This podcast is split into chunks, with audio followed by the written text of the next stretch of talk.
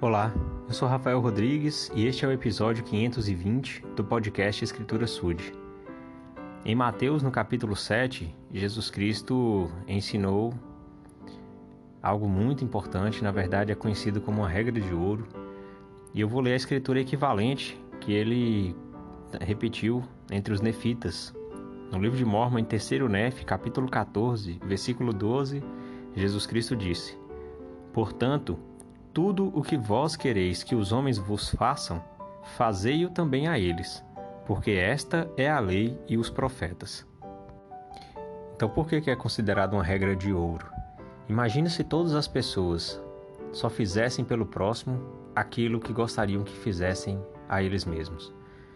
Então, nós evitaríamos muitas discussões, brigas, deslealdade, mentiras, enfim, muita coisa má muita coisa que é influência do inimigo, nós iríamos resistir, não iríamos seguir adiante com aquilo e as pessoas poderiam conviver em muito mais paz e harmonia.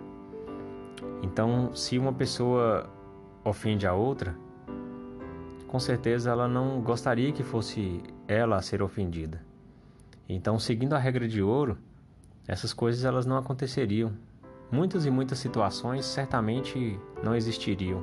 Tragédias, guerras, muitas coisas não existiriam simplesmente se a gente pudesse lembrar desse ensinamento tão simples, né? Tão poucas palavras, né? Vou ler novamente.